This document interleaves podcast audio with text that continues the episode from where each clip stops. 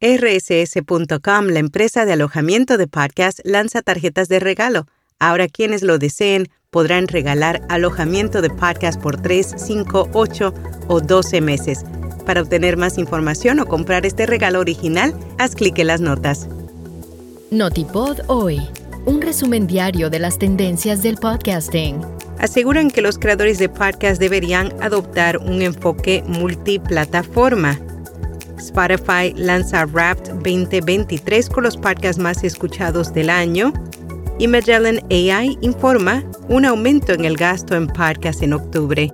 Yo soy Araceli Rivera. Bienvenido a Notipod hoy.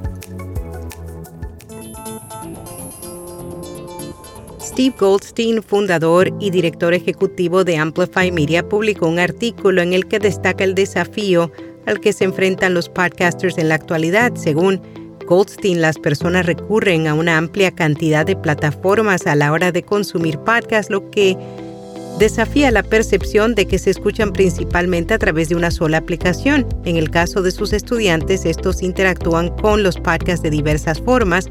Por ejemplo, ven y guardan fragmentos en TikTok, transmiten episodios en Spotify, sintonizan programas en YouTube y descubren contenido a través de YouTube Shorts y otras redes sociales. Para el ejecutivo, esta fluidez digital desdibuja las líneas entre los diferentes medios y reta las nociones tradicionales de consumo de podcast. Revelan que las personas menores a los 34 años pasan el doble de tiempo escuchando podcast que las personas mayores de 55 años. Según los últimos datos de las encuestas Midas Otoño 2023, las personas de 15 a 34 años dedican el 12% de su tiempo a escuchar audio en podcast el doble que las personas de 35 a 54 años y cuatro veces más que las personas mayores de 55 años. La encuesta trimestral revela que los entrevistados de 55 años o más son el grupo demográfico que menos escucha podcast, representando solo el 3% de la escucha de audio.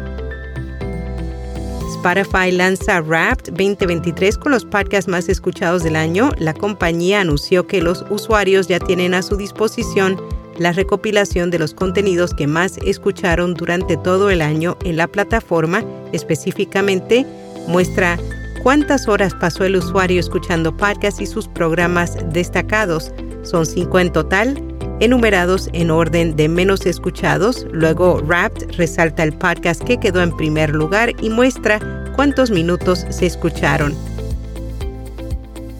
Magellan AI informa un aumento en el gasto en podcast en octubre. Según la compañía, los 15 principales anunciantes de podcasting gastaron más el mes pasado que en septiembre. Específicamente, el gasto combinado de los principales 15 fue de 48 47 millones de dólares, un 3,5% más que en septiembre.